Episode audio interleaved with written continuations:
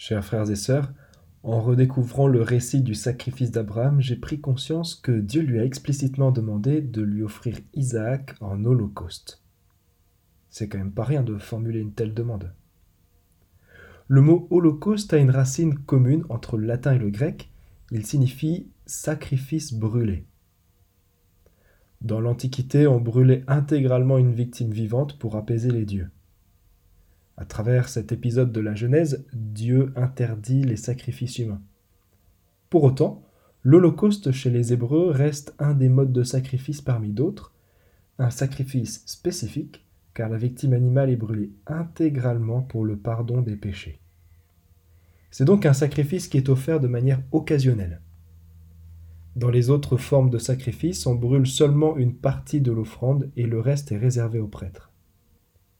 Alors pourquoi Dieu demande-t-il un holocauste à Abraham? J'y vois deux raisons.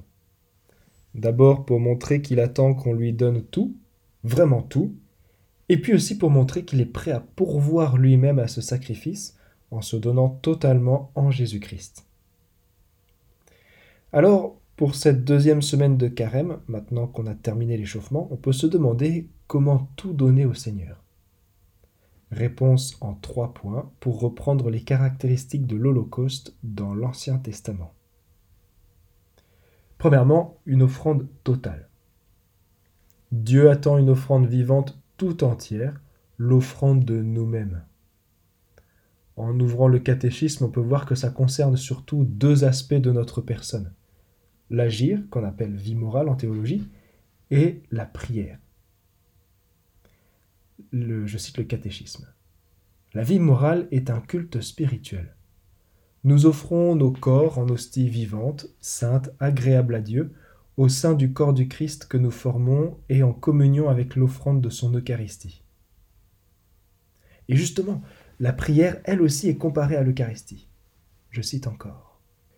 Rassembler le cœur, recueillir tout notre être sous la mouvance de l'Esprit Saint, habiter la demeure du Seigneur que nous sommes, éveiller la foi pour entrer en la présence de celui qui nous attend, faire tomber nos masques et retourner notre cœur vers le Seigneur qui nous aime, afin de nous remettre à lui comme une offrande à purifier et à transformer. L'offrande totale de soi-même se fait très concrètement quand on agit selon l'éthique chrétienne et quand on prie. C'est à la fois très simple à mettre en œuvre et très long à comprendre. Une offrande totale. Deuxièmement, une offrande par le feu. Dans la spiritualité chrétienne, on peut dire que le feu, c'est l'Esprit Saint. Il est celui qui permet à la fois de recevoir Dieu tout entier et de s'offrir à lui. Pas de feu, pas d'holocauste. Pas d'Esprit Saint, pas d'offrande totale. C'est pour ça que Dieu veut ardemment nous donner l'Esprit Saint en abondance. Saint Paul écrit dans la deuxième lecture Comment pourrait-il, avec lui, Jésus-Christ, ne pas nous donner tout?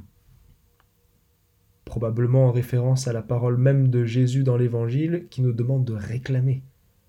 Si vous qui êtes mauvais, vous savez donner de bonnes choses à vos enfants, combien plus le Père du ciel donnera-t-il l'Esprit Saint à ceux qui l'en prient?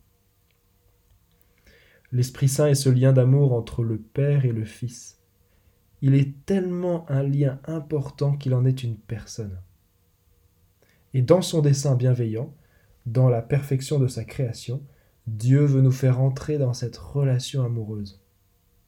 L'Esprit Saint est ce feu qui nous purifie et nous introduit dans la communion trinitaire, dans le cœur de Dieu.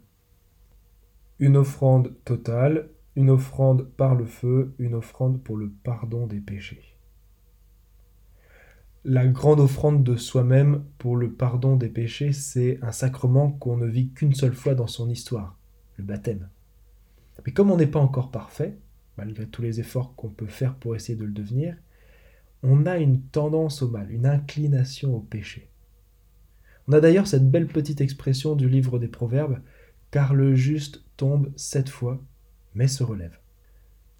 Comme le baptême est un peu dur à vivre, le Seigneur nous a donc offert de quoi retrouver la grâce baptismale, un sacrement tout spécial qui porte le nom savant de sacrement de pénitence et réconciliation, plus connu sous le nom de confession. C'est une manière de revenir humblement vers le Seigneur, de se laisser relever et réconforter par lui. On y fait le sacrifice de son orgueil en déposant tout ce qu'il y a de plus laid en soi, et en échange, Dieu nous donne la grâce de retrouver notre habit lumineux de chrétien qu'on a reçu au baptême.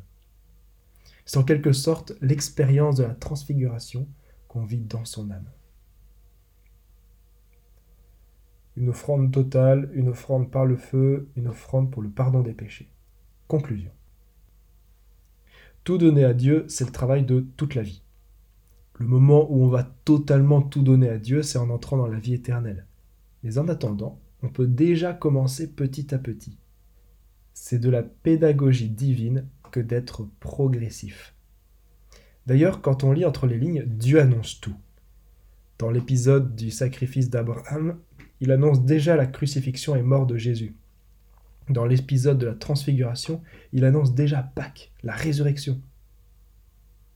Dans les promesses de Dieu, il y a toujours quelque chose qui est déjà en train de s'accomplir, mais qui n'est pas encore achevé.